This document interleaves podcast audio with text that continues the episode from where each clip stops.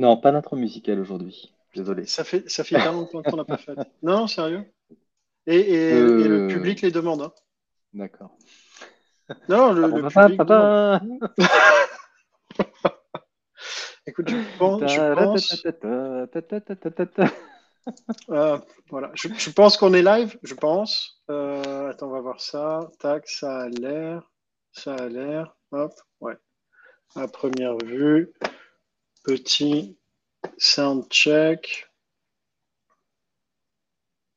Bon, mais pour le, ouais, attends, je te vois danser en fait, euh, comme il y a un petit lag. Ah, Chloé, salut Chloé. Écoute, donc on n'est plus tout seul. Voilà. Nous ne sommes plus tout Bon. seuls. Bon, eh bien, bienvenue, Pierre. Merci. Ça fait longtemps. Merci à toi. Mais ça fait longtemps. Merci. Merci. Mais écoute, pour le Oh, coup, tu vraiment. plaisantes, je suis venu te voir. Je suis venu te voir la semaine dernière. Faut pas dire, faut pas dire. Oui, mais oui, oui, on s'est vu à Bruxelles le vendredi dernier. Mais euh, ce qui se passe à Bruxelles reste à Bruxelles. Euh, mais ouais, non, sérieux, en fait, j'ai l'impression que ça fait hyper longtemps. Euh, mais c'est parce qu'il y a eu à chaque fois un live une semaine de congé, un live une semaine de congé, donc c'est affreux. C'est affreux. Mais là, c'est bon, on est reparti sur un rythme un peu plus long avant le, le, le week-end de l'ascension. Ouais, l'ascension, où là, pour le coup, j'imagine que de toute façon, il n'y aura personne. Euh, écoute, bon, Sandrine, Alexandra, Virgile, salut. Euh, bienvenue pour ce 47e euh, live sur. euh, ouais, 47, hein, Bientôt. 47. euh, sur les prises de rêve slash contrôle de référence. On va en parler tout à l'heure avec Johan Zibi qui va nous rejoindre dans un petit quart d'heure. Avant de commencer, parce que je sais, Pierre-André, que tu as eu une semaine chargée, mais je suis sûr que tu as eu le temps de lire la newsletter. Ouais. Même de répondre in extremis. euh, Ouais, ouais, ouais, c'était très chaud. Mais oui, Euh, la question sourcing. Et oui. La question sourcing. Donc, le 26 mars 2010, après sept ans de travaux sur le site d'un ancien hôpital qui ferma ses portes en 2003, j'ouvre mes portes. J'aurais pu formuler ça différemment. J'ouvre les miennes, mais bon. Euh, ma terrasse offre une vue imprenable sur la ville. Située dans les hauteurs, je suis à proximité d'un des rares odéons de Gaule romaine qui me dirige.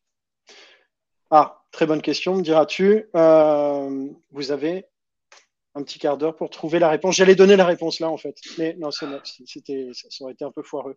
Euh, Pierre, alors, qu'est-ce que tu as trouvé Ouais. de sympa dans la newsletter? Plein de choses comme d'habitude. Non, Ah. euh, non, non, euh, non, il y avait, il y avait des choses, des choses plutôt intéressantes sur. euh, bon, il y a l'article de Glenn Gatmarer sur recrutement 5 étoiles que j'ai trouvé Ouais. rigolo. J'ai trouvé intéressant. Alors, il reprend finalement, comment dire, donc l'idée c'est de faire une comparaison avec effectivement une expérience client, comment dire, euh, une expérience client euh, d'un d'un- d'un- d'un hôtel, d'un hôtel de, de grand luxe et dire voilà Ouais. finalement, bah, promettez rien, livrez, livrez plus, etc. Donc, je reviendrai pas sur les, sur les préceptes. Ce qui est intéressant, c'est que finalement, bon, il, y a, il y a pas mal de renvois. L'intérêt de l'article, il est, euh, il est double. D'une part, il y a euh, comment dire, un article qui est. euh, comment dire euh, L'article présente un certain nombre de tips de, la part de Glenn, euh, qui est quand même un, super sourceur. Et puis par ailleurs, euh, il renvoie aussi sur d'autres articles que je trouve, que je trouve assez intéressants par ailleurs. En fait, ce que j'ai trouvé, euh, et je vais finalement arriver à ma conclusion, puis après je reviendrai sur les articles, mais ce qui est assez amusant, c'est que finalement, si je prends les nominateurs communs un peu de cette semaine, mais c'est c'est pas, c'est pas, c'est pas que cette semaine, c'est finalement habituel, c'est qu'on on en arrive finalement à euh, effectivement une. On voit qu'il y a, une vraie, un vrai sujet en ce moment de remise en question finalement de nos méthodes, de nos approches dans le recrutement. Euh, et le but finalement, c'est pas de recopier bêtement ou de refaire ce que l'on faisait pendant ce qu'on a peut-être fait pendant des années, mais de se, re-questionner, de, de re-questionner finalement sur la raison d'être, sur le réel, euh, la réalité de ce que l'on recherche, de ce que l'on veut faire, de comment on veut le faire, etc. Parce que si on prend le deuxième article qui était finalement, que j'ai trouvé intéressant sur attirer les candidats sans marque employeur, alors ça, euh, je dirais que C'est quand on chaud. fait de la- quand on fait de l'approche directe, on en fait, on fait beaucoup parce que finalement, on chasse pas toujours pour Google et Facebook, enfin les GAFAM. Euh, Et pour des belles boîtes, par moment, on sèche aussi pour des boîtes qui euh, ont fait un PSE euh, la veille, voire qui sont en plein PSE. Moi, ça m'est arrivé. Ouais, c'est pas évident. mais, et, et, pour autant, bah, donc, ça veut dire que derrière, comment est-ce qu'on pitch les choses, comment est-ce qu'on amène les choses, en quoi l'analyse de la valeur, enfin bref, il y, a toute cette, toute cette réflexion finalement de, autour de la, de, voilà, la raison d'être, de la valeur, de ce que l'on apporte, de, la, de ce que l'on. Quelque part, tu connais toi-même. C'est finalement un petit peu, je trouve, le dénominateur commun de tout ça, parce que finalement. Hmm? Non, c'était bien, fallait placer. Ouais, bah oui. Ouais, Pourtant, on n'a pas fait de bingo. Hein. Non, non, non, donc, non, l'article, l'article sur le Mac Player, il est intéressant pour ça, finalement, sur euh, OK, c'est pas désespérant, posons-nous la question de ce que, c'est quoi notre value proposition? Alors, c'est des choses qu'on lit beaucoup, qu'on entend beaucoup, mais néanmoins, effectivement, il faut le répéter. C'est euh, qu'est-ce que j'ai à offrir, pourquoi, comment et euh, finalement à qui. Quoi. Un truc, je, reviens juste sur l'article dont tu parlais au début, sur l'expérience euh, de ce, ce, type qui dirigeait, je crois, une brigade, ouais, de Marvin, qui dirigeait une brigade, je crois, ou un resto euh, étoilé. En fait, quand on avait préparé le live euh, sur les coordinateurs, tu vois, le rôle des coordinateurs dans le process de recrutement, eh ben, pour certains, typiquement, qui sont coordinateurs dans des, des grands caps de conseil, qui jouent ces rôles-là, tu peux vraiment le rapprocher du rôle du concierge dans les grands hôtels. Euh, qui sont là pour aplanir tout le process et faire en sorte que euh, tu vois l'expérience utilisateur, candidat ou whatever, soit, euh, soit hyper léchée. C'est vrai que je suis passé un peu vite, mais c'est vrai qu'il y a typiquement sur documentez-vous sur qui vous avez affaire quand vous allez. alors, c'est pas, on fait pas pour toutes les chasses, pourtant on devrait parfois le faire quand mm. on approche, quand on, quand on a, on va dire, gérer des fusils à deux coups, parce que finalement le profil que l'on cherche est très étroit. Les fusils à deux coups? Bah, deux coups, ça veut dire que c'est un fusil où tu as deux coups. Donc en fait, tu ne peux, pas, tu peux pas te planter. Ah oui, ok. Ça veut dire que là, tu vas faire un travail sur ta cible. Euh, alors, on n'en fait pas tous les matins, mais ça peut arriver. On va faire un travail sur la cible pour se documenter, comprendre comment elle fonctionne, euh, ses appétences. Alors, effectivement, il y a une dimension peut-être un peu manipulatoire. Euh, mais oui, c'est la rencontre fortuite dans un hall d'hôtel, pour s'en vouloir. Non, mais ça peut aller jusque-là. Oui, qui ne se passe pas toujours bien. Pas toujours bien, mais, mais effectivement, sur. Euh, alors, ça, c'est valable, c'est valable effectivement dans la chasse, dans la chasse de candidats, c'est valable dans la chasse de prospects aussi, hein, et de, je dirais de manière générale, commerciale, où euh, on a une target précise et euh, ben, on va commencer à, à, faire ce travail d'enquête en amont pour bien connaître. Mais c'est finalement revenir à bien connaître sa cible, parce que finalement, là, on peut parler sur une personne, sur un client spécifique. On parle d'un couple qui aime chader, par exemple, et donc du dernier CD mm. de chader dans la, dans la chambre d'hôtel. Néanmoins, euh, ça veut dire effectivement renseignons-nous sur notre sur le vivier que l'on souhaite adresser. Donc segmentons nos viviers, ayons cette démarche véritablement de ciblage. Euh, je dirais qu'aujourd'hui il y a une grande tendance sur le gros hacking, on le voit mis à toutes les sauces, particulièrement dans le recrutement.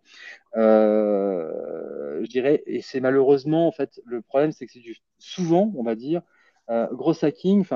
C'est certes, il y a des techniques pour faire l'acquisition rapide. Maintenant, il ne faut pas confondre rapidité et, précipitation. C'est-à-dire qu'en fait, certes, ça permet d'avoir de la data, mais cette data, ensuite, il faut la segmenter. Si vous ne la segmentez pas, vous ferez du caca boudin, pour pas dire autre chose. Non, mais ça revient, ça revient, ça revient. Enfin, il y a une très mm. belle, il y a une très belle image hein, de quelqu'un qui, qui défecte dans un ventilateur. Bon, ben, ça fait, on en fout partout. Enfin, bah ouais. C'était y a-t-il un pilote dans l'avion ou un truc comme ça, non C'était un côté, voilà, c'était un côté scato, mais néanmoins, c'est ça en fait. Et mm. globalement, en fait, aujourd'hui, euh, quand j'entends effectivement, ah, c'est super et tout, on va scraper avec Phantom Buster ou autre, oui, mais bien sûr, évidemment.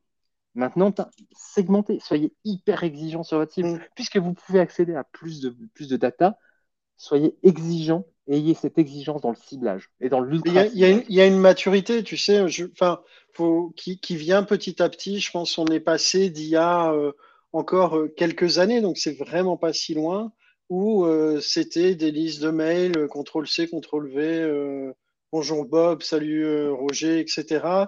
Au fait de dire putain, je peux avoir de la data directement et, et, démultiplier mon efficacité. Donc ça, c'était le premier step, et maintenant on on arrive à un niveau de maturité supérieur, on commence à réfléchir à, de manière plus mainstream, tu vois, à personnaliser, etc. Donc je pense que c'est un, on est sur un, en tout cas sur un bon trajet, quoi. C'était, euh, il y a une interview qui avait été faite d'Yves Grange, euh, je crois que je sais plus de la prononciation, fait par, euh, ah c'est quoi, c'est le Marc, Marc Lindgren, ouais, sur Ching Talent Show, où Yves parle justement du, fait qu'il contacte finalement très peu de candidats. Par contre, c'est hyper quali, c'est hyper travaillé. Et pour autant, derrière, il y a un vrai travail de sourcing, d'acquisition de, data de, et d'enrichissement qui est absolument intéressant, pas intéressant. Et je pense que voilà, en fait, tous ces articles, pour, pour revenir effectivement sur le connaître soi-même, comment est-ce qu'on parle à nos candidats, comment est-ce qu'on segmente, comment est-ce que finalement, on a plein d'outils aujourd'hui qui permettent effectivement peut-être d'automatisation ou autre, et euh, c'est une invitation à mieux travailler. Ça doit être une invitation à mieux travailler. Et puis, euh, donc, il y avait donc ces deux, voilà, en tout cas, ces deux articles, et puis euh, finalement, il y avait l'article LinkedIn sur la, bon, la promotion de l'email. Bon, je, suis très circonspect. Je suis très, très circonspect sur l'efficacité de l'email. J'en ai fait quelques-uns là sur ces 15 derniers jours. Euh, parce que je sur autre chose ouais, je peut-être aux États-Unis, en tout cas en France, je trouve que ça marche pas des masses. C'est un, c'est un, c'est un, un, bon point que tu lèves pour le coup, et je, je saurais mal faire l'avocat du diable parce que je, pareil, les emails, je m'en sers euh, jamais. Enfin, tu vois, et je, les taux de les taux de transfo sur les emails sont généralement pourris. Euh, et quand tu reçois un email, tu te dis ah, qu'est-ce qu'il veut encore? Enfin, voilà, il y a un truc. Euh, donc, je ne sais pas. Euh, effectivement, alors après, ils, mettent. c'est LinkedIn aussi qui vend ses abonnements et donc le fait que tu achètes des emails derrière en t'expliquant comment tu peux comment faire pour que ça fonctionne mieux. Alors, euh, pour autant, ce qu'on peut en tirer, c'est qu'une fois de plus, hein, euh, ce qu'il dit, c'est que finalement, il y a plus de taux de transfo si on visite le profil avant d'envoyer l'email, etc. Bon, bah oui, mm. effectivement, euh, ça montre que je me suis intéressé à ton profil. Donc, et pareil pour l'entreprise, etc. Donc, on en revient finalement au signaux faible de montre-moi que tu t'intéresses véritablement à moi et pas uniquement. ouais, j'ai, ça y est, tout le monde sait que comment fonctionne la personnalisation et, et que il y a first name et que first name, euh, en fonction des cas, ça va, ça va se changer. C'est ce qui fait qu'il y a certains petits malins sur LinkedIn qui mettent des emojis. Oui, tout à fait. Oui, j'en connais quelques-uns. Voilà. euh...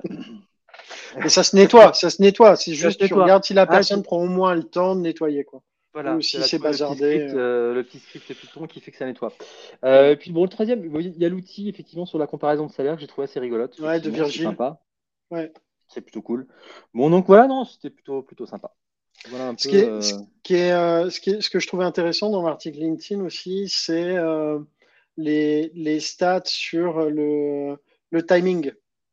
Tu vois, ils ont, ils, ils ont modélisé en gros le, le, le timing en disant 65% des, des, prospects sont plus facilement prêts à accepter tes emails s'ils ont bougé sous les 90, enfin, sous les 90 jours. 90 jours, mais c'est ce qui fait que du reste, il y a cette segmentation dans Sales Navigator. Hein. Il ne faut pas oublier que c'est un, c'est un, article qui a été fait euh, à sur le blog de Sales, et sur Sales Navigator. Et euh, donc, c'est une fonctionnalité de Sales Navigator. Maintenant, effectivement, en prospection commerciale, c'est euh, là, je dirais, dans tous les bouquins de sales, effectivement, quand on est au courant que la personne a changé de poste, c'est ce moment-là qu'il faut attaquer. Quoi. Parce que c'est le moment où on rebat les cartes des fournisseurs. Généralement, ouais. Donc, euh, non, voilà, bon. Euh, non, et puis l'article, ouais, comment se caler soi-même? Je, je l'ai trouvé intéressant. Euh, ah, désaccord. Non, il est intéressant, il est, il est intéressant. Je pense qu'il est plus sur la forme. En fait, ce qui est intéressant derrière, c'est le cycle. C'est de se dire finalement, ok, je suis. Finalement, c'est on en revient à se connaître soi-même, c'est-à-dire que finalement, ce CTO euh, slash founder se connaît très bien. Donc, il sait que globalement, euh, six mois, c'est le temps qu'il a pour euh, finalement avoir peut-être une certaine forme de maturité et de, comment dire, de cours d'apprentissage pour après dire, OK, je suis en mesure de déléguer et je, vais lancer les sujets. Donc, c'est plus là-dessus que le côté, finalement, enfin, la formulation de se licencier tous les six mois, etc., je la trouve. Mais c'est parce que, le, vu, la, vu la vitesse à laquelle croit la boîte, il peut pas rester plus longtemps dans toute façon. Enfin, c'est compliqué. Tu es obligé, tes sujets changent quand tu passes de 50 à 100 à 500. non, mais ton taf est différent, quoi. C'est pour ça. C'est plus sur la formulation. Je me disais bon, ok, euh, c'est un peu sur vendeur. Ouais. Bon, mais euh, puis, enfin, une fois de plus, Alan, c'est une boîte française. Putain, pourquoi ils écrivent en anglais? Non, mais ça, ça, ça fait plus d'audience, je sais. Mais en fait, c'est une plus, hein, là-dessus, je ne me ferai pas. C'est le petit littéraire euh, qui sommeille en moi. Euh, non, mais euh, c'est dommage. Ah, écoute, je pense qu'il doit, y avoir, il doit, il doit exister en, français. C'est des, boîtes, des boîtes qui s'internationalisent, etc. Mais c'est vrai que je trouve ça regrettable finalement. Euh, parce que finalement, en général, c'est écrit en Global English. Donc, euh, un anglais qui est pauvre en plus. C'est euh, même, pas avec ça que, même pas avec ça que je vais progresser en anglais. Non. non. Ah non, non, non, mais c'est fait pour que tout le monde puisse, euh, puisse le comprendre, que c'est pas un truc mais, c'est ouvert à tous. Quoi. Mais moi, cette, cette, cette, newsletter, elle me fait progresser en anglais, Nicolas. Écoute, c'est bien. prochaine fois, je, je, mettrai des poèmes de Coolridge. Voilà. Euh, petite dédicace. Euh, oh, the rhyme of the ancient mariner. ouais, tu, vois, tu vois, voilà la musique aussi. Pour ceux qui ne suivent pas, c'est une ref à une chanson d'Iron Maiden qui reprend des bouts de poèmes de Coolridge. Voilà, ou Alan, Silitoé. Parce que j'écoutais ça juste avant, The Loneliness of Long Distance Runner. Ouais, oui, ça, celle-là, elle te, elle te, va particulièrement bien d'ailleurs. Ah, oui. Euh, bon, écoute, euh, d'autres, euh, non, non, pas d'autres articles. De toute façon, vu oh, bah qui, s'est écoulé, c'est bon. Euh, la réponse au sourcing ah, quiz. Of Death. Oui, je connais, Gavin.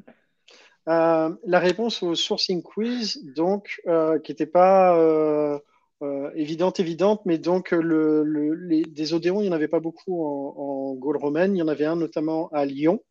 Euh, et après, tu pouvais recroiser avec euh, les dates euh, de fermeture du site de l'Anticaille, qui était un hôpital, et sur lequel euh, il y a un gars qui a eu l'idée de monter un resto sympa. Qui s'appelle Christian Tête d'Oie et le resto porte le même nom et il a ouvert donc le 26 mars 2010 voilà, euh, bon appétit. Je pense que je ne sais pas d'où m'est venu l'inspi. En fait, en, t'écoutant parler des articles, je pense que ça m'est venu de la lecture de, l'article de Glenn euh, sur les, euh, les, le, les, restos, tu vois, la, la, qualité de service dans les hôtels, les étoilés, etc. Voilà. Écoute, euh, ça c'est fait. On va rentrer maintenant dans le vif du sujet, parler euh, prise de rêve, contrôle de rêve avec Johan Zibi, que je vois s'impatienter backstage. Euh, hop, et que je fais venir tout de suite sur scène. Salut Johan. Salut messieurs. Salut. Il y a des dames hein, qui nous écoutent aussi. On les voit pas. Mais... bonjour, à tous. Euh, écoute, merci de te, joindre à nous euh, ce, ce, vendredi. écoute, pour ceux qui te connaîtraient pas, est-ce que tu peux te présenter ta vie, ton œuvre, qui tu es, quoi? Absolument. Bon, je vais faire en français du coup, parce que j'ai compris qu'il y avait des. ouais, ouais, ouais. Je pourrais te pointer vers des bons, des, des bons podcasts anglais, mais. Euh... Non, mais j'ai très peur de mon pauvre anglais et euh, plutôt de mon anglais riche, donc je ne voudrais pas faire d'impair. Euh, donc, je suis donc Johan Zibi, j'ai 41 ans. Euh, je suis l'euro fondateur de, d'Everycheck.com, on, on, en parlera un peu plus tard. Euh, avant ça, j'ai vadrouillé un peu, donc aux États-Unis pendant deux ans et demi en finance de marché, puis euh, six ans à Londres euh, dans la continuité euh, de ma carrière finance avant de rentrer en France avec ce projet sur le fact-checking et sur le background check. C'est quoi le, fact-checking et le background check? Alors, le background check, c'est quelque chose de très répandu dans les pays anglo-saxons. Moi, j'ai eu l'occasion d'être checké donc déjà à New York puis à Londres sur euh, la véracité des informations de mon CV. Donc, euh, ça, c'est du contrôle de référence, donc du fact-checking, euh, à ne pas confondre avec la prise de référence, qui, elle, porte sur des éléments plus, plus soft skills, comme on aime à le dire aujourd'hui, plus affectifs, plus, plus d'émotions. Nous, notre premier métier, donc, c'est donc le fact, c'est vraiment plus froid et, et binaire. Ok. Et donc, il est très répandu dans ces pays et assez peu en France, enfin même très peu en France. Et c'est pour ça qu'on a fait le pari de monter, euh, monter l'aventure euh, pour l'Europe pour, l'Europe francophone il y a maintenant six ans. Cool. Écoute, euh, pour rentrer un peu dans, dans, le vif du sujet, euh, quelle, quelle, différence tu fais, donc hormis le fait qu'il y en ait un qui soit fact, euh, checking donc plus froid sur le contrôle de ref et la, la prise de ref, concrètement, ça fonctionne comment? Alors, euh, le fact, hein, on commence par le factuel. Euh, ça fonctionne avec une autorisation du candidat, évidemment, qui doit, alors je m'adresse au recruteur, qui doit être prévenu le plus tôt possible pour que ce soit bien amené. Il y a, il y a un sujet, une problématique de marque employeur ici qui est importante. Il est important que le background check alimente votre marque employeur de manière positive. Bah, chez nous, on, est rigoureux et on fait attention. C'est pas contre vous, on le fait de manière assez systématique. Donc, il faut, que ce soit amené le plus tôt possible. Le candidat va nous donner son autorisation au moment le plus tard possible, donc au moment de, l'offre en général. Il va nous donner l'autorisation pour qu'on puisse valider les informations inscrites sur son CV. il va remplir un tout petit formulaire et puis dès que ça arrive chez nous, on met euh, à peu près euh, entre un jour et deux jours ouvrés euh, pour faire le contrôle auprès des écoles en France ou à l'étranger et des recruteurs en France ou à l'étranger également pour vérifier les dates d'entrée. Mais pardon, excuse-moi. Non, c'est en gros, ça veut dire que dans, le trajet, tu dis c'est important vraiment de prévenir le candidat qu'on va faire. Je, reformule bien pour pas me, me, planter entre les deux. Donc du contrôle de référence donc sur des éléments factuels de son CV. Ça, ce que tu dis, c'est qu'en gros, c'est important de le dire en début de process, limite dans le premier échange, de dire voilà, en fin de parcours, on va vous demander, mais soyez-en conscients, euh, pour que ça n'arrive pas comme un cheveu sur la soupe ou un point un peu bloquant ou que le candidat se sente forcé. Ça change tout. Ça change tout. La relation, elle est déportée du coup, parce que le, le recruteur, il a cette relation quasi complice avec le, le candidat il va, il va l'amener du, premier meeting au meeting opérationnel, à un meeting RH ou autre. Enfin, ça va dépendre des structures et des métiers. Mais en tout cas, il va l'accompagner de bout en bout. Et euh, si cette relation de confiance s'enrichit et qu'à la fin, il lui dit hum, J'ai pas confiance en toi, je vais quand même vérifier ton diplôme, ça marche pas. Alors que ouais. amené en amont et dire Nous, on a un contrôle qualité qui est systématique parce qu'on a des clients importants, parce qu'on a des problématiques importantes, parce qu'on est une boîte sérieuse, euh, c'est différent. Et là, c'est complètement positif. On a une participation qui est euh, décuplée et qui, euh, qui marche beaucoup mieux. Et, et au moins, il y a un filtre. Parce que s'il a quelque chose à cacher, ou un problème, ou quelque chose qu'il a embelli sur son CV de manière un peu importante, il va pouvoir s'en affranchir très rapidement et dire au recruteur bah, écoute, en fait, j'ai pas eu mon diplôme, mais il manque un UV, mais je le passe bientôt. Enfin, on lui laisse, il y a une petite branche. Petite question. Vous, vous, donnez, vous donnez quand tu parce que quand tu présentes ça, parce que donc vous, vous avez une, tu, tu, tu, édites et tu proposes une solution, solution à tes clients. Tu as, un tutoriel pour leur amener à, ça? Avec les bien amené Ouais, ouais pour, euh, pour que les recruteurs le fassent euh, correctement en fait. Mieux que ça, on a, on a obligé pour le coup nos clients à faire un kick-off, à nous permettre de faire un kick-off avec chacun des opérationnels. Mhm. on a des clients euh, CAC 40, on parle à une cinquantaine de, de, de recruteurs on fait le nombre de kick-off qu'il faut, on ne les facture pas, pour que justement le recruteur ne subisse pas la solution. Parce que typiquement, quand on a commencé, comme tout le monde, on était hyper content de signer le premier contrat. Et euh, on dit, OK, cool, on a signé, on passe au prochain. Et on s'est rendu compte qu'il y a des recruteurs qui, déjà, ils avaient du mal à faire leur quota, à trouver des candidats, ils sont sur des métiers pénuriques, ils sont sur des candidats volatiles. Euh, c'est pas simple. Et là, on leur rajoute une case et on ne va pas leur dire du jour au lendemain, c'est complètement obligatoire, tu es obligé de passer par cette case. Et donc, on avait une population qui ne jouait pas le jeu.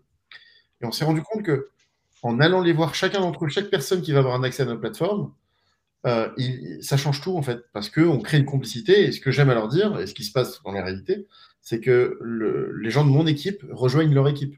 C'est une externalisation, mais on a des humains de l'autre côté, donc ils vont parler à des humains. Il y a une relation qui se met en place. Et en fait, c'est comme si vous aviez un, vérificateur qui est au fond de votre bureau et vous appelez quand vous avez besoin de lui parler. Mais, pour ça, il, il faut un kick-off. C'est 30 à 40 minutes.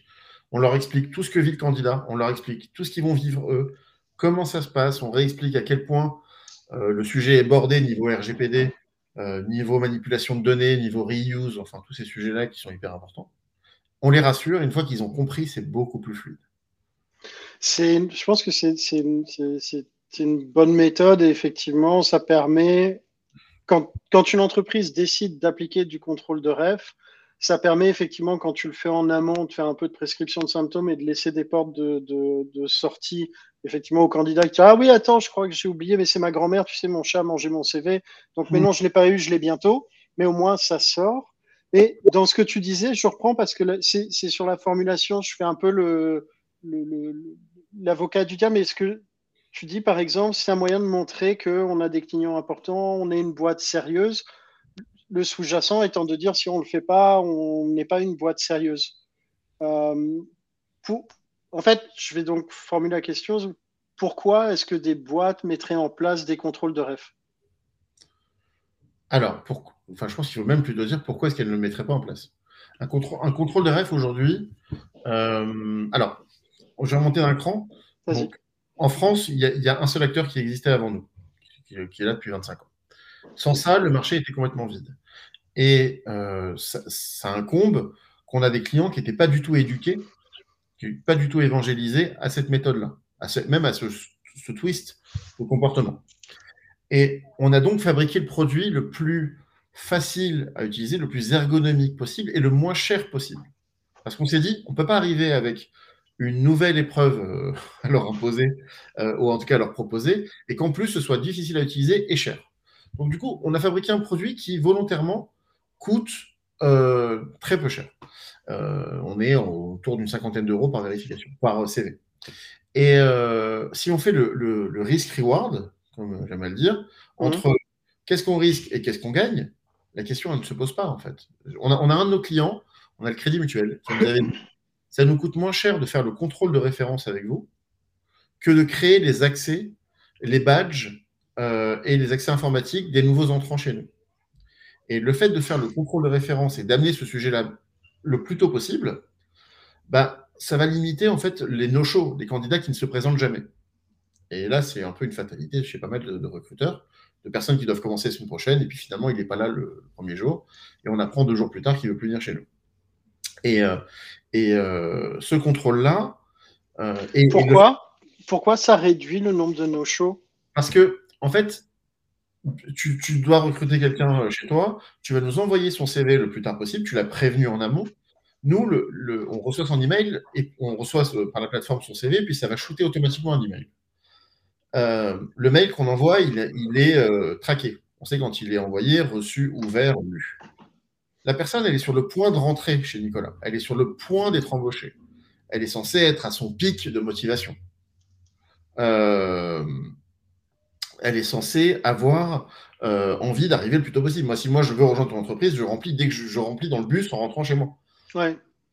Nous, on a un système de relance automatique parce qu'on sait que si le mail n'a pas été ouvert, il est peut-être passé en spam. Du coup, on va les appeler pour pas prendre le risque et essayer d'avoir le, truc le plus fluide possible.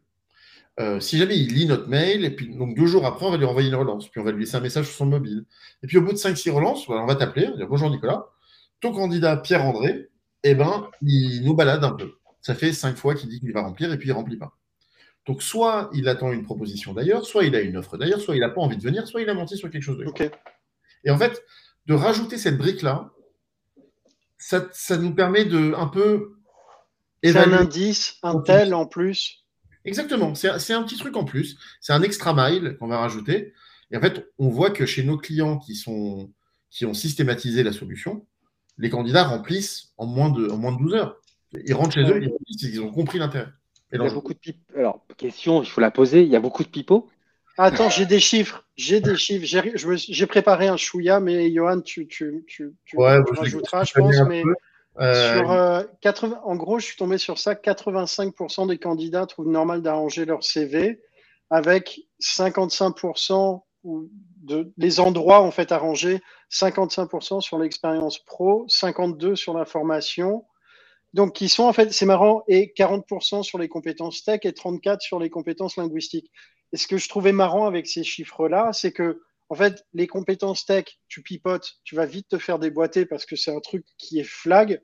Les compétences linguistiques, tu dis oui, alors moi je, parle euh, anglais fluent, on pose une question, tu fais oh, yes, the sun is shining. Euh, moi, le débat est clos. Donc les gens vont moins pipoter là-dessus. La formation, l'expérience pro, les dates, etc., ça un, un peu plus. C'est le même ordre de grandeur que tu as alors, nous, la partie langue, euh, on va en parler plus tard, c'est plutôt dans la prise de ref. Ouais.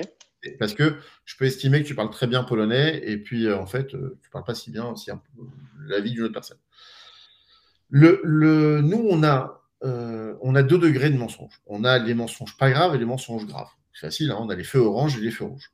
Les feux oranges, c'est ce qu'on va, c'est ce qu'on va considérer comme des mensonges qui ne vont pas euh, qui ne vont pas euh, embellir ta candidature, qui ne vont pas mentir sur la, sur la marchandise.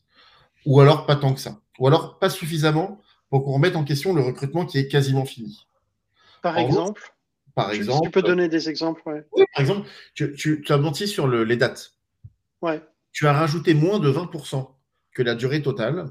C'est un feu orange. On dit, bon, il n'a pas fait deux ans et demi, mais il a fait deux ans. Bon, c'est pas très grave, mais euh, voilà, just so you know. Il n'a pas eu son BTS en 97, mais il a eu en 98. On sait très bien que ça ne va pas remettre en question le recrutement. Hmm. Euh, donc souvent, nos commentaires qui vont avec vont être par annoter que blabla. En revanche, si tu as rajouté plus de 50% de la durée totale, là, il y a un problème, parce qu'on ment sur la marchandise. Tu nous dis que tu as eu ton diplôme, tu ne l'as pas eu. Euh, Il y a le fameux, en France, c'est très français, vous avez aimé ça, c'est le niveau. J'ai le niveau BTS. Niveau, c'est extraordinaire, parce que c'est censé vouloir dire que vous avez fait tout le cursus, mais que vous n'avez pas eu de diplôme. Donc nous, dans ces cas-là, on appelle l'école, on dit, mais combien de temps il est resté, en fait? Et euh, on a eu un niveau ESSEC qui est resté trois mois. Donc ça nous a fait bien rire. Euh, C'est-à-dire, il est- il s'est juste inscrit, il s'est barré. il n'avait même pas payé les frais de scolarité. ils nous ont dit. Donc euh, Ok. Voilà, donc ça, ça nous a fait sourire, mais on a beaucoup de faux diplômes, ce qui est quand même un fléau. Et, et, C'est euh, vrai Ah oui. Et je vous invite à faire l'expérience. Vous qui êtes très connectés, vous allez sur Google, un site bien connu, et vous tapez faux diplômes. Vous allez voir le nombre de sites qui vendent des faux diplômes euh, à moins de 200 euros. Vous, vous avez à peu près toutes les catégories. Vous pouvez acheter des certificats de scolarité. Enfin, c'est assez terrifiant avec des tampons et avec des trucs très bien faits. Fausdiplôme.org. Ouais. Un faux Ah, diplôme. non, dingue il vient de tomber, faux diplôme.org. Il est tombé il y a deux jours. Le- ils ont attrapé Ok. Type, mais ça faisait cinq ans qu'il travaillait en, toute, euh, toute impunité. Donc on a des faux diplômes, on a des, on a des trucs graves. On a quelqu'un qui va vous dire avoir euh, travaillé six mois euh, chez votre concurrent en CDD avant de venir postuler chez vous. Et puis quand on vérifie, en fait, il était en CDI et il s'est fait sortir en fin de période d'essai. Donc, nous, notre métier, ce sera jamais de vous dire il ne faut pas l'embaucher. Et, le plus important, que ce soit pour une prise de référence un contrôle de référence, c'est l'entretien de restitution. C'est, il est hyper important que le recruteur reste recruteur et puisse, euh, à la limite, se repositionner ou alors reconsidérer l'opération avec les nouveaux éléments qui sont rentrés. Nous, notre métier, c'est d'assainir, en tout cas le métier, notre métier de manière générale, c'est d'assainir la relation afin de partir sur des bases saines et, et de- d'avoir toutes les informations en main. Quand, euh, dans un process de recrutement, je vais parler sur des, des profils qu'on peut évaluer, dont on peut évaluer les compétences techniques par ailleurs, type des devs, etc., euh, qui pipotent l'école, les durées d'expérience ou pas, s'ils ont été évalués techniquement et je comment, je sais pas comment dire en français, vetted, et euh, euh, sur lesquels on a, on a dit, OK, ils ont passé le test. Quel est, ouais, quel est, euh, quel est l'intérêt euh, de, de faire ces, ces contrôles de ref? Alors, le contrôle de ref, il peut, il peut révéler une incapacité à travailler. Alors, typiquement, tu as des métiers avec du réglementaire. Il y a Ouais. des métiers où il faut mettre un ingénieur d'État derrière les commandes. Sinon, niveau assurance, niveau, sinon, niveau euh, même sécurité, tu n'es pas couvert.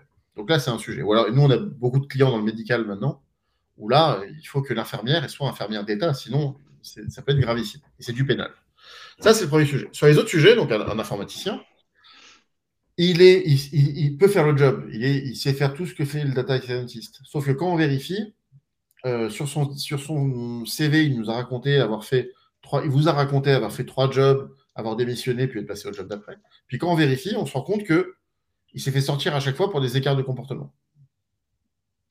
Et le, il n'y a pas que les skills, en fait. Même si aujourd'hui on télétravaille beaucoup plus et on est, on est, euh, on est moins en contact euh, des gens, et ça couvre aussi d'autres sujets. Ça couvre aussi d'autres sujets et ça peut euh, laisser apparaître d'autres points qu'on n'a peut-être pas envisagé qu'on n'aurait pas détecté, qu'on n'aurait pas détecté dans le process de recrutement.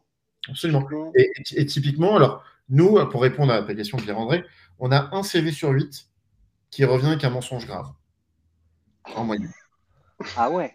Euh, Un et ça, c'est- ça, c'est une moyenne. Donc, dans, la- dans, la- dans le médical, on en a 1 à 2 sur 100. Donc, c'est beaucoup moins, mais c'est beaucoup plus grave, hein, évidemment. Ouais, ouais, mais euh, Et, et dans la banque assurance, on est plutôt à 3 sur 10, 4 sur 10, qui reviennent avec des écarts importants, des gens qui euh, ont planté la mission, des comptables qui sont partis au mauvais moment, des, choses assez, parfois assez graves. Et euh, donc, ce n'est pas, une légende. Ce n'est pas une légende, c'est plutôt une fatalité. Donc, alors, je ne peux pas en vouloir aux candidats. On est des latins et depuis la nuit des temps, ils sont peinards à raconter ce qu'ils veulent. Mais là, il y a une évolution des mentalités qui fait que là, aujourd'hui, ça va être de moins en moins le cas parce que le contrôle se, répand et on a de plus en plus de conformité. Il y a une, remarque que faisait euh, Camille dans le, dans, le chat qui disait que effectivement, si les boîtes étaient moins obsédées par les écoles, les candidats ne le feraient pas. Euh, est-ce que c'est quelque chose que tu, remarques aussi ou, Moi, je, pense honnêtement que, et d'ailleurs, en réalité, nous, on vérifie le milieu de la pyramide. On vérifie les polytechniciens, on vérifie les centraliens, on vérifie plein de choses très importantes. Mais on vérifie surtout des bacs plus, des masters, des bacs plus 3, des bacs plus 2. On vérifie surtout de la population normale. On n'est pas que sur de l'élite. Donc, le, grade de l'école, euh, c'est euh, le grade de l'école, c'est quelque chose qui arrive un peu en deuxième plan. Ce qui est important, c'est surtout le grade du diplôme. Donc, un master à Dauphine ou un master à Créteil, à Perpignan, à Toulouse, ou peu importe, nous, ce qui va nous intéresser, c'est d'aller valider le fait qu'il a vraiment touché la barre des bacs plus 5. Plus que, plus que ça. Maintenant, il y, a un point intéressant dedans. Et, euh, le, problème des recruteurs en France, c'est qu'ils cherchent le mouton à 5 pattes, le mouton à cinq pattes et notamment le stagiaire avec 10 ans d'expérience. c'est une plaisanterie, mais c'est presque ça. On cherche aujourd'hui pour pas cher le candidat le mieux possible. Et du coup, on a des candidats qui sont presque bien pour répondre à cette annonce, mais qui vont rajouter le petit truc en plus pour rentrer dans les cases. Le problème, il vient aussi des recruteurs. C'est-à-dire que s'il y avait, s'il y avait un peu d'honnêteté sur ce qu'on cherche, peut-être les gens n'auraient pas besoin de mentir. Hmm. Voilà. Hmm. C'est, euh, je, pense que. Et, et, ça se ment la queue, et depuis, depuis un moment, euh, et évidemment, le recruteur va se dire, euh, je vais demander le maximum possible. Et puis, euh, sauf que c'est compliqué de, postuler quand on a un bac plus 3 et quand un bac plus 5 est demandé. Ouais, tu penses que si en gros on se disait ok un bac plus 3 c'est suffisant et si c'est bac plus 5 tant mieux peut-être après à se poser la question de savoir si réellement c'est un plus mais dire que l'attendu c'est le bac plus 3 versus dire bah voilà je, je cherche que euh, on l'a vu. plutôt que par le. On l'a vu, on l'a vu typiquement sur les chefs de secteur dans, l'agroalimentaire, au moment où ils veulent un bac plus 5 pour aller faire de la retable dans les supermarchés, quoi. Alors que globalement, enfin non mais je veux dire, à un moment, qu'est-ce qui justifie ça, quoi? Euh, En fait, je reprends aussi la question de Gavin sur le, sur le chat.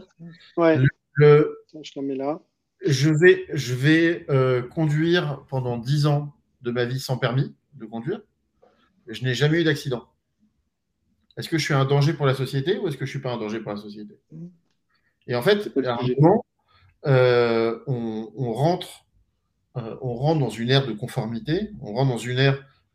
La blockchain vient, appuyer un peu tout ça. Hein. On a besoin de plus en plus de certitude, de validation. On a besoin d'être rassuré. On a besoin parce que justement, on perd, ça se dématérialise un peu tout ça. Donc, euh, il y a un moment où, euh, alors, le diplôme ou l'expérience, moi, je suis plus rassuré de savoir que la personne a été au bout de son cursus scolaire alors qu'elle avait l'âge où elle préférait aller faire du skateboard, euh, qu'elle a été jusqu'au bout de ses entreprises, elle n'a pas laissé de casserole, il n'y a pas eu de problème. L'impact réel sur l'opérationnel, il est difficile à, il est difficile à évaluer. Mais il faut bien qu'on se rattrape à quelque chose. Il faut bien qu'on se raccroche à quelque chose. J'ai le DRH de vente privée qui m'a dit un jour un truc très vrai, qui m'a dit on n'a pas de moyen d'évaluer l'honnêteté d'un candidat. On ne peut pas la calculer, l'honnêteté d'un candidat. On ne peut pas lui faire un test où on cache un billet sous une table et on va voir s'il va repartir avec ou pas. Ça pas. Donc, le seul moyen qu'on a, c'est de se dire ben, est-ce qu'il a menti? Et est-ce qu'il nous a menti? D'ailleurs, on a eu sept entretiens pour arriver jusqu'au final step. Est-ce qu'il nous a menti sept fois? Donc, euh, donc voilà, je ne sais pas si ça répond à la question. Et euh, les, tu vois, cette, ce, besoin de, de réassurance euh, de l'entreprise par rapport à, aux, candidats qui l'embauchent, ce qui est compliqué, je pense aussi parfois, c'est que euh, l'inverse n'est pas vrai. Tu vois, la, la, réciproque n'existe pas. Mmh. Euh, c'est-à-dire que le, candidat n'a pas de moyens vraiment. Par glace d'or, peut-être, mais. Euh, ouais, bon, glace d'or, c'est comme TripAdvisor. Tu payes, tu as, des avis, quoi. Hmm. Le, le, je suis d'accord. et d'ailleurs, on nous l'a souvent demandé, hein, pourquoi vous ne faites pas un every check des entreprises pour vérifier. Mais tu as des classements, tu as, as, les best place to work, tu as. Je... bon, oui. bon, voilà. Mais, j'essaie d'abonder un peu, de donner un peu de... Mais, euh, mais en, tout cas, en tout cas, le, le, dans les faits, on est obligé. Je, je, pense que le, on est arrivé à ces états-là. Alors, ce qui est drôle, c'est qu'aux États-Unis, moi, quand j'ai été checké aux États-Unis, je me suis dit, c'est fou qu'ils prennent le temps d'appeler mon diplôme dans le 94 et machin, ils, quand même, ils s'embêtent, alors qu'ils peuvent me virer en 30 secondes. Ouais. oui ou pour un non. Et en fait, je me suis rendu compte que c'est en fait, c'est une mécanique qui, si elle rentre dans les, dans les, dans dans les choses, bah, les gens ne monteront plus parce qu'ils savent qu'ils vont être vérifiés. Et en fait, il y a cet effet-là de se dire, plutôt que si, si passo, passo, l'italienne, de se dire si ça passe, ça passe. Mm. Euh, je pense que je pense que il y a peut-être une dynamique, une nouvelle dynamique à mettre en place qui est euh, forcément un peu plus rigide, euh, euh, un peu plus rigide, mais qui est à mon avis nécessaire. Il y, a Camille qui pose la question, qui dit on fait quoi des gens qui ont fait des erreurs? Peut-être pour, pour, pour Camille, si tu peux juste développer ce que tu entends par des erreurs, c'est quoi? C'est des erreurs de parcours ou des, des, des, des, des pipeaux pas légers dans le CV. Euh, mais comme ça, on attend Camille réponde et je te repose, je te repose la question, Johan, après, juste pour qu'on réponde bien à l'attente. Il y a Chloé aussi qui dit c'est quand même vachement biaisé si on ne prend que la parole de l'ancien employeur. Potentiellement, le comptable parti au mauvais moment a été harcelé, n'en pouvait plus. Pareil pour les fins de PE qui peuvent être d'un commun accord. Euh, le comptable qui est parti au mauvais moment, oui. Alors, c'est compliqué de répondre à cette question. Le, biais, on le limite en n'appelant pas les opérationnels, mais en appelant les fonctions RH et les fonctions paye. J'aime à croire, et, c'est pour ça que je demande à mes équipes, avant de, collecter une, réponse euh, lors de nos recherches, lors de nos enquêtes, on veut entendre le bruit du clavier pour sortir l'information. Typiquement, le comptable qui est parti au mauvais moment, on ne le saura pas dans le fact-checking. Là, je vous ai donné un exemple comme ça, mais on ne le saura pas dans le fact-checking. On saura qu'il est parti, euh, euh, qu'il a démissionné, qu'il était euh, chef comptable, qu'il a travaillé de telle date à telle date, et qu'il était en CDI. Ces informations, elles sont binaires. Il n'y a pas vraiment d'avis, il n'y a pas vraiment de position, et souvent, les RH qu'on appelle n'ont jamais rencontré ni de près ni de loin le candidat qu'on doit checker aujourd'hui. Ils vont chercher dans une database, dans une base de données, l'information. Donc cette information, elle est froide. Et c'est pour ça qu'il faut vraiment séparer, et c'est une bonne transition, il faut bien séparer la prise de référence du contrôle de référence. Le contrôle de référence, c'est binaire, c'est froid. On va chercher dans un ordi ou dans une database ou dans un fichier ou peu importe le fait que vous ayez votre diplôme ou vous n'ayez pas votre diplôme. C'est quoi, si tu listes un peu justement ce que tu mets dans la partie contrôle de rêve. Donc, c'est diplôme, durée d'emploi. Sur le, sur le contrôle de rêve, sur le fact-checking, donc le produit s'appelle chez nous fact pour le coup, on vérifie la carte d'identité, le diplôme et les, informations sur les, sur, les, sur les jobs. Ok. Euh, les informations, c'est durée, euh, type de contrat C'est durée, mois, année. C'est euh, le type de contrat qui a été signé c'est comment ça s'est terminé. On ne peut pas demander le pourquoi ça s'est terminé. On peut demander le comment ça s'est terminé. Euh, type de contrat, les dates d'entrée-sortie, le poste occupé. Euh, et voilà. C'est déjà pas mal. Euh, c'est déjà pas mal. ça, ça va aller chez les RH et les qui ont normalement pas de qualitatif. et puis non, ils n'ont pas le droit d'en parler. De l'autre côté, la prise de ref, prise de ref, Là, cette fois-ci, on va s'adresser aux gens qui ont travaillé avec lui à ce moment donné. N plus 1, N plus 2 managers. Euh, ils sont donnés par le candidat, d'ailleurs, euh, qui sont. Euh, du coup, le biais, il peut être dans les deux sens, hein, parce qu'il y a un biais affectif. Mm. C'est pour ça qu'il y a une distance à prendre avec la lecture du, avec la lecture du, du, résultat de prise de rêve, que ce soit fait par nous ou par n'importe qui. Euh, il faut prendre une distance, parce que peut-être qu'ils jouent au foot ensemble tous les dimanches, ou peut-être qu'ils se sont fâchés euh, quand ils travaillaient à côté. On peut vérifier juste que la personne est légitime pour répondre. On prend, on prend la distance et on, invite nos clients, nos, utilisateurs, à prendre la distance qu'il faut.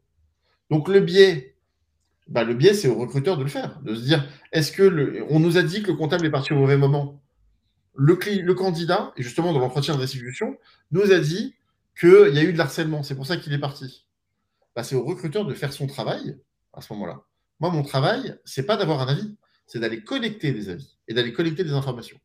C'est vous, recruteur, qui allez être capable de, euh, bah, de faire le vrai du faux dans tout mm. ça et de vous faire votre avis. Et puis, en France, il y a la période d'essai. De dire, bah voilà, la formule qui sort du travail des check ou de, mon prestataire, euh, je vais entamer la période d'essai avec la distance qui va bien, avec les. les euh, soit j'étais full confiance, et ben je suis génial, je suis full confiance, c'est tout chousse. Soit j'étais. Euh, soit il, ressent des choses un peu moyennes, mais je vais avoir une attention particulière et la période d'essai va vraiment servir à quelque chose. Les, les, la, typologie de, de, clients qui font appel tu vois, du, contrôle de rêve et qui font vraiment du contrôle de rêve. C'est, plutôt sur des métiers, donc on parlait typiquement dans le médical où là, euh, les, les pipeaux, c'est du pénal, euh, ou, c'est dans tous les domaines? La prise de rêve, pas le contrôle. Hein. Non, le contrôle, contrôle. Le contrôle de rêve, c'est dans tous les domaines. C'est dans tous les domaines. Typiquement, euh, c'est dans tous les domaines, mais ça s'applique. Hélas, par exemple, on a un client qui, qui embauche des agents de sécurité.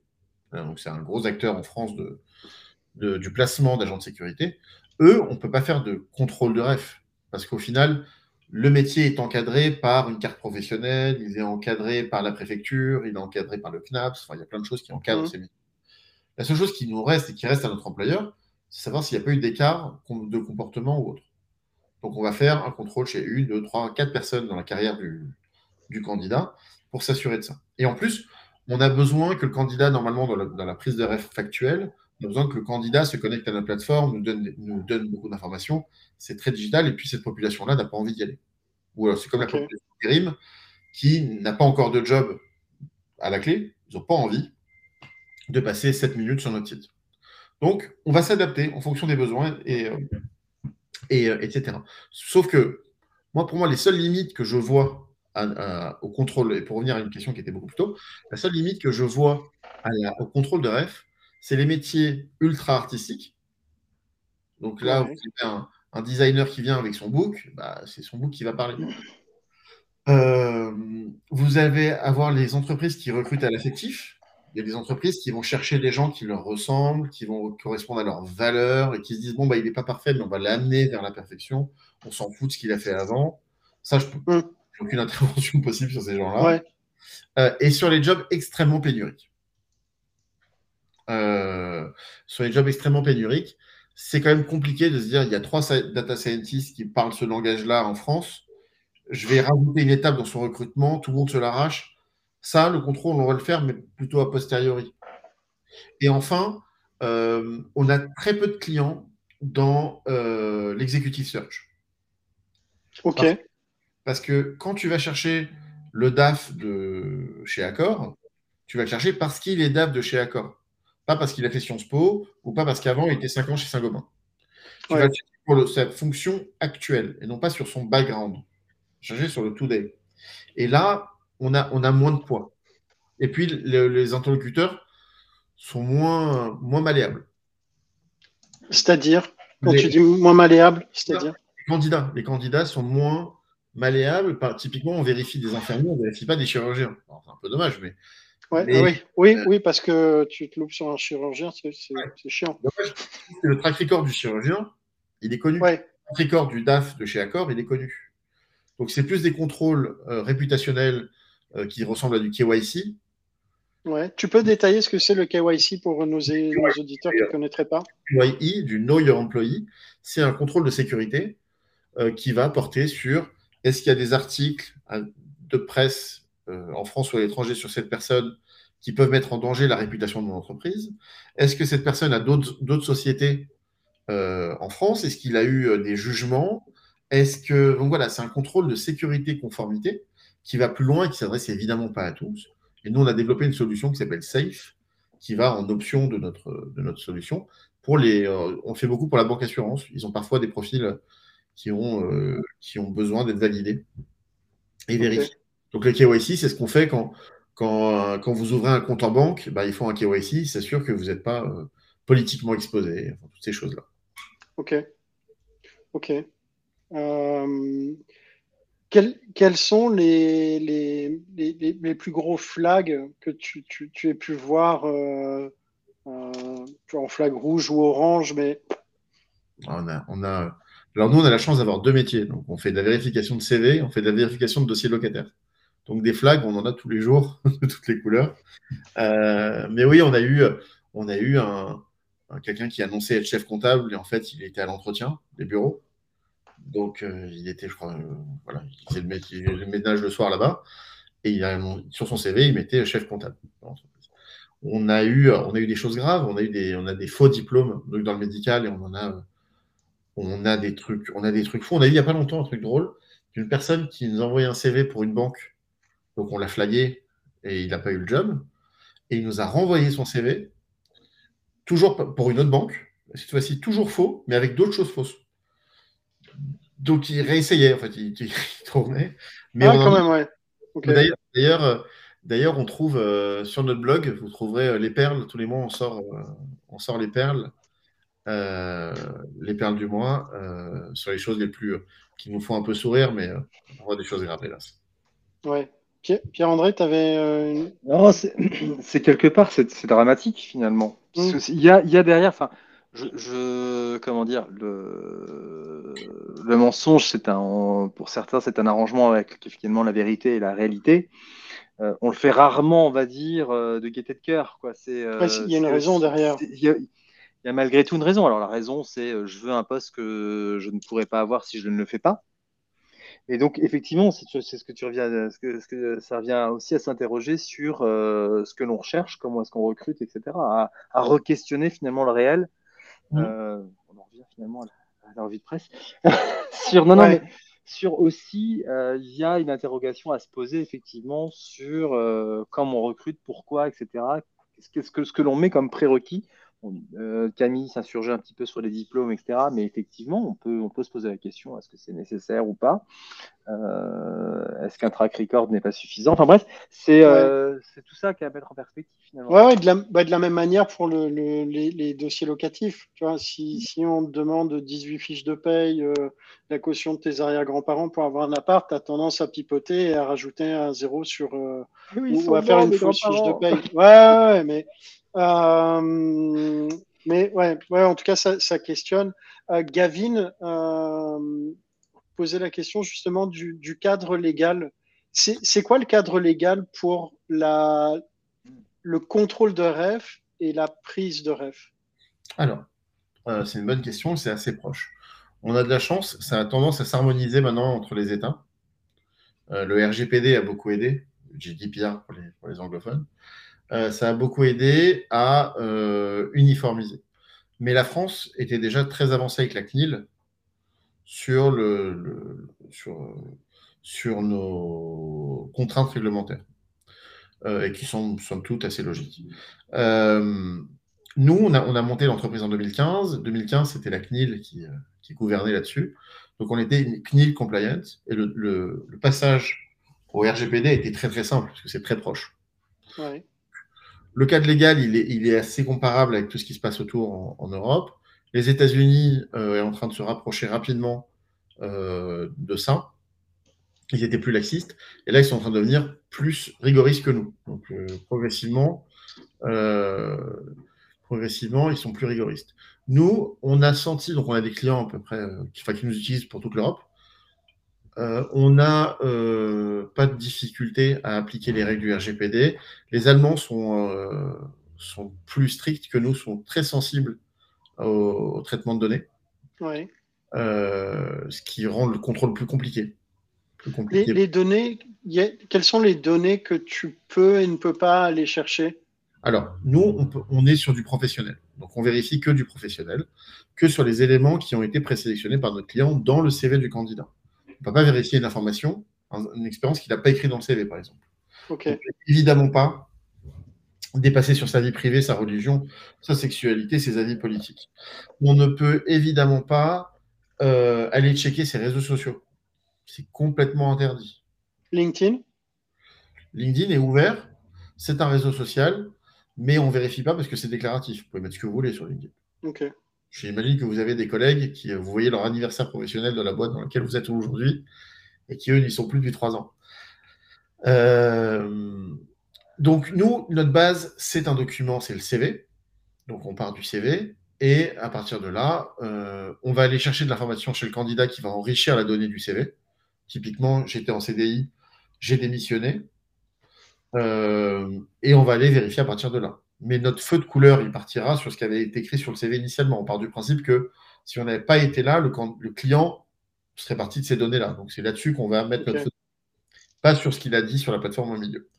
Euh, en tout cas, le cadre légal. On stocke les informations pendant deux ans, après on les purge. Si le candidat euh, souhaite qu'on efface avant, qu'on écrase avant, qu'on lui envoie tout ce qu'on a collecté, on le fait. On a une DPO en interne qui a la mission de s'assurer que tout est OK. Euh, quoi d'autre On ne peut pas réutiliser. Il n'y a pas de reuse des informations. Typiquement, si je reçois deux fois le CV de Nicolas Darcy, je peux pas, je dois recommencer la vérif. Je ne peux pas réutiliser collecté chez l'un. Parce partir si on commence le reuse, le reuse il est infini, on peut réutiliser les données pour plein d'autres choses.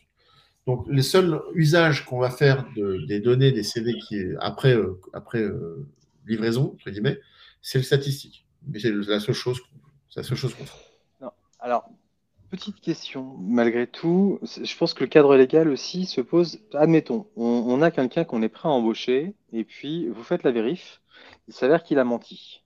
Mmh. On fait volte-face parce qu'on peut pas on peut pas dire à ce moment-là, mais finalement, je suis discriminé parce que, euh, euh, alors oui, euh, comment dire, j'ai pas tout à fait validé mon diplôme, mais bon, il me manque un UV et c'est comme si je l'avais parce que j'ai suivi tous les cours jusqu'au bout.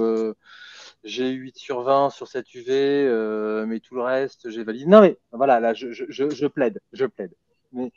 Mais dans l'absolu, bref, la, conséquence, c'est globalement, euh, à un moment, bah, euh, avant j'avais le job, là je l'ai plus. Alors, il y a un truc très simple, hein, c'est le code du travail. Le code du travail, c'est très simple, c'est peut-être pas très simple, mais il y a le code du travail qui dit ça que je vous, vous devez présenter, normalement, dans le code du travail, vous devez présenter à première demande tous les certificats de travail de vos employeurs précédents vous devez présenter les originaux certifiés conformes de vos diplômes. en fait, il y a un moment où il n'y a pas d'analyse, d'embrouille, de, vous devez embaucher un, architecte. S'il n'est pas diplômé, il n'est pas architecte. C'est pas de la vente. Il n'y a, pas de négociation possible.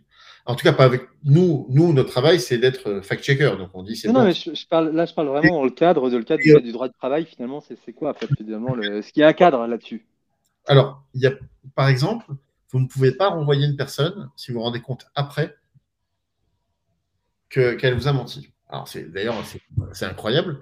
Euh, il, y a eu, y a eu une jurisprudence. Alors, toutes les autres jurisprudences ont donné euh, le gain au candidat. Il y en a une qui a donné le gain à l'employeur. Mais sinon, Demain, vous achetez une pharmacie. Le, titulaire qui est dedans n'est pas diplômé. C'est du pénal pour l'employeur, pour vous. Et vous ne pouvez pas le virer à cause de ça parce que dans le Code du travail, il est écrit que vous devez vérifier avant. Il faut faire ton due diligence avant. Euh, diligence avant. Il faut que l'enquête, la validation soit faite avant. Donc si jamais vous prenez le risque du diamant, il a 8 sur 20 au lieu de 9 sur 20, je ne sais rien, et vous le prenez, bah, c'est vous portez vos responsabilités. Ok. y avait... Attends, oui. oui. oui, mais si tu as décidé de l'embaucher, en fait, le truc, c'est si tu as, si as décidé d'embaucher la personne, tu assumes ta, décision. Je pense que la question que pose Pierre-André, c'est de dire. Non, oui, non, mais c'est sur le plan légal. C'est sur le plan légal. Est-ce qu'il y a dol Et finalement, euh, derrière, derrière, quel recours j'ai quoi? Parce que. Il n'y en a pas tant que ça. Il y, a, y a, finalement, on part du principe que les parties, les parties prenantes sont de bonne foi, donc employeur comme le futur employé. Mmh. Euh, dans l'hypothèse où effectivement il y a mensonge dès le départ, je, je, je, me prévaux d'un diplôme, d'une expérience que je n'ai pas en réalité. quelles conséquences? On l'oublie parfois un peu souvent. Enfin, c'est qu'il y a quand même, c'est pas, enfin, il peut y avoir des conséquences. Ah oui, grave. C'est au niveau juridique. Ah bah, il peut y avoir des conséquences graves. Il y a eu un cas, il y a eu un cas, quelqu'un qui n'était pas client chez nous. Donc, on a, on a nous, un des acteurs de, de, l'intérim médical dans nos clients, pour qui on vérifie 100% de leur recrutement. On vérifie un diplôme, une carte d'identité. Une personne s'est présentée chez mon client, nous l'avons euh, flagué, il avait un faux diplôme, on l'a refusé. Cette personne a été travailler chez un autre acteur du recrutement. Et c'était un moniteur éducateur pour enfants handicapés il y a eu un accident, les enfants sont décédés. Donc il y a un truc grave, on ne peut pas faire plus grave que ça. Donc les enfants handicapés, il n'a pas su gérer le truc comme il fallait. Eh bien, il y a eu enquête et, euh, euh, il y a du pénal contre l'autre employeur, qui justement n'a pas fait la diligence de s'assurer de la véracité du diplôme. Donc il peut y avoir des conséquences gravissimes. Je ne peux pas faire plus grave que ça. Hmm. Maintenant, il y a des conséquences graves. Non, bah, vous mettez quelqu'un qui est censé être un bac plus, par exemple, la BPCE en France, euh, vous ne pouvez pas mettre en agence quelqu'un qui n'a pas un bac plus 2. Euh, si jamais vous avez quelqu'un qui, n'a pas bac, il vous a menti, vous l'avez embauché quand même, il n'a pas son bac plus 2, euh, il n'a pas son bac plus 2, il fait une catastrophe, il vole l'argent des clients, eh ben votre, votre RC va, va, va pas vous couvrir la responsabilité civile de l'entreprise ne va pas vous, vous couvrir. Parce que vous êtes censé, vous avez mis d'accord qu'il fallait un bac plus 2 pour ce poste-là. Les responsabilités, elles sont chez l'employeur. C'est ça qui est gravissime. Et pour répondre à votre question de, très tôt, hein, de, il y a une heure, euh, pourquoi est-ce qu'il euh, est qu doit faire le contrôle de référence Pour ça? Parce qu'en réalité, faire un, vérifier un diplôme à Créteil, un job en Australie et, un stage euh, en Espagne, c'est très compliqué. C'est très compliqué. Euh, ça prend du temps. Il y, a une méthode, et c'est ça qu'on va apporter nous. On est des professionnels de ce métier-là. On sait leur parler, ils nous connaissent, on a pignon sur eux, euh, on a une bonne réputation, ils savent qu'on ne va pas le faire sans autorisation. Enfin, il y a toutes ces choses-là qui vont faire que un contrôle de référence va nous prendre deux jours quand il va vous prendre à vous dix jours. Et mes clients, les clients, les recruteurs n'ont pas le temps de faire ce contrôle-là. je, passe la, question de Gavin qui disait euh, est-ce que n'importe quel recruteur peut appeler n'importe quel ancien employeur qu'il ou elle voit sur le CV pour prendre une, ref? Et si oui, quelle info peut, slash doit, donner l'ancien employeur? Alors, nous, on ne peut pas travailler, on ne fait pas d'enquête sans autorisation signée du candidat. Le candidat, il sait exactement les items qui sont dans le CV. Euh, à partir de là, on est limité aux choses qui ont été présélectionnées et lui, il les valide sur notre plateforme. Donc, il va même enrichir la donnée. Donc, on est, le cadre est limité. Maintenant, il faut savoir, hein, il y a un élément intéressant, c'est que les cabinets de recrutement ont été inventés pour faire les prises de référence initialement. C'est que l'employeur A ne voulait pas appeler en direct son concurrent, l'employeur B. Ils avaient besoin d'un proxy, donc, un, mm. euh, un, intermédiaire. Les cabinets de recrutement ont été inventés pour ça à la base. Et le proxy, nous, par exemple, quand on va appeler un, recruteur, on ne dit pas pour qui est-ce qu'on recrute. On ne dit pas pour qui est-ce qu'on vérifie. Et oui, je vois une question intéressante. Le candidat peut refuser.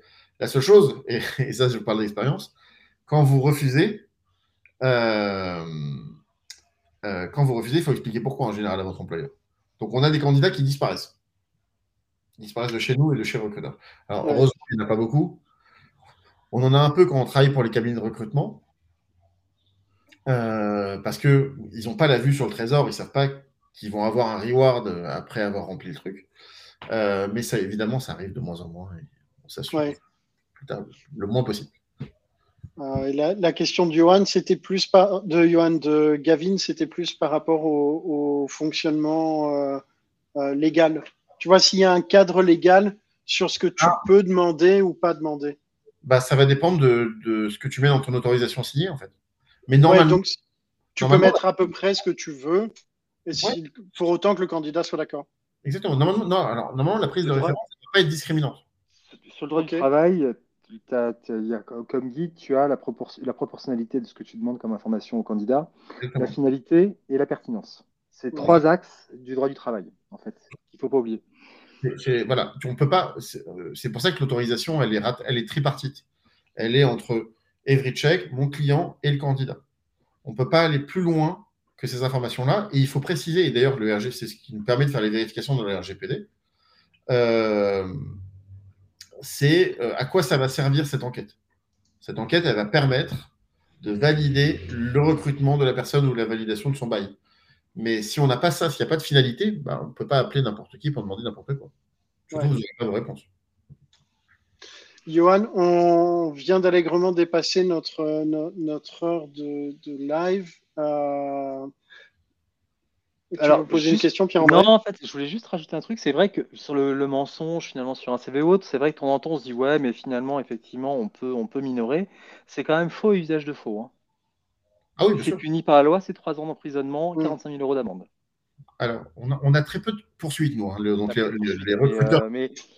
mais... on a parfois les, académies qui nous demandent, on a des procureurs qui nous appellent de temps en temps, qui ont été mandatés par les académies pour dire bah, on a quelqu'un qui se balade avec un faux diplôme d'infirmier, il faut l'arrêter. D'accord. Donc c'est. Voilà. Mais sinon, sinon, il y a assez peu de. Alors voilà, j'allais clôturer et tout le monde pose des questions. Donc je te les, pose, on va faire des réponses. Euh, question de Camille. Euh, qui est-ce que le candidat doit mettre en contact euh, Seulement des ex-managers ou RH Chez nous, des ex-managers. Parce que les RH, on les connaît déjà. Enfin, en tout cas, on va, on sait, c'est d'un contact légitime qu'on prendra l'information. Et quand on va chercher l'information chez un ex-manager, on va la valider avec une adresse pro, on va la valider sur un téléphone fixe relié à l'entreprise. Et euh, on peut même. Oui, comme ça, tu n'as pas, pas un pote qui fait l'ex-manager. sinon, ça n'a aucun intérêt. parce que le, réseau VOIP est tombé en panne aujourd'hui, donc je te donne son numéro de portable. pour, faire très vite une anecdote, on a eu deux ou trois fois le cas de gens qui disent Oui, oui, je vous envoie mon adresse pro dans deux secondes, dans trois minutes, dès que j'arrive à la maison. Et on a reçu des adresses qui ressemblaient à des noms de domaine, mais qui n'étaient pas exactement les noms de domaine. Et puis nous, euh, comme on est des petits curieux, on a été vérifier de, le who is, donc d'où vient le site. Ouais. D'où vient le site.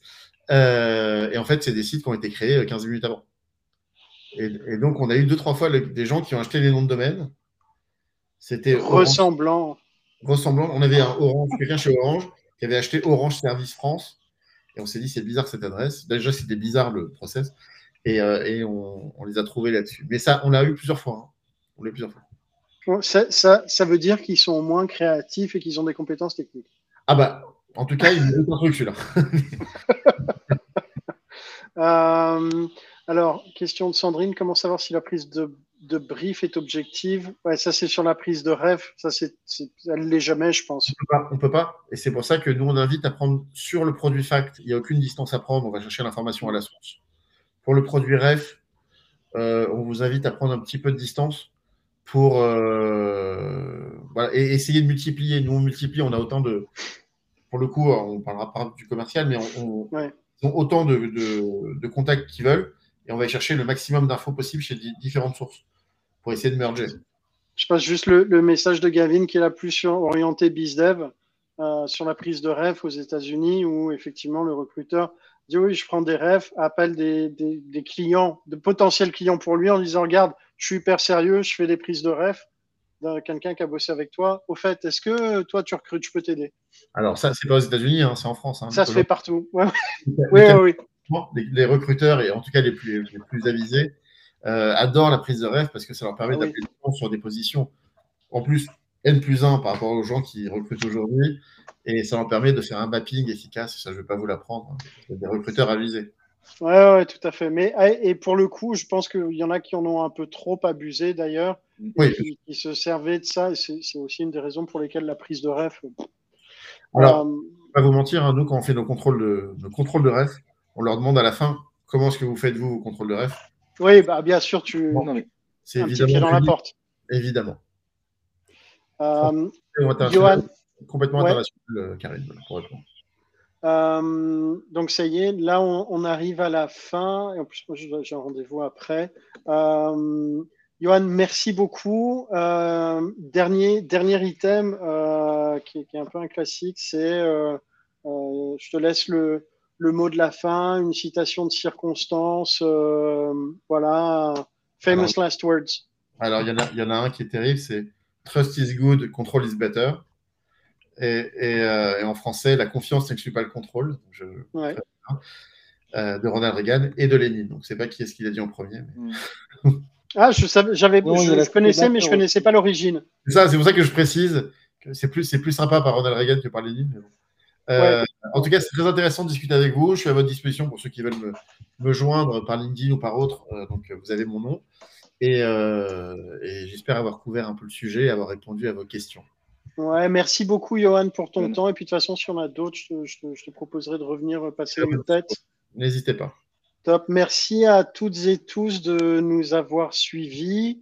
on se retrouve vendredi prochain où on va parler, si ma mémoire est bonne, du parallèle entre le métier de sales euh, et euh, le recrutement. Euh, mais d'ici là, on va se retrouver dans vos boîtes mail ce dimanche avec la newsletter. Bonne fin de journée et bon week-end à toutes et tous. Salut tout le monde. Au revoir. Ciao.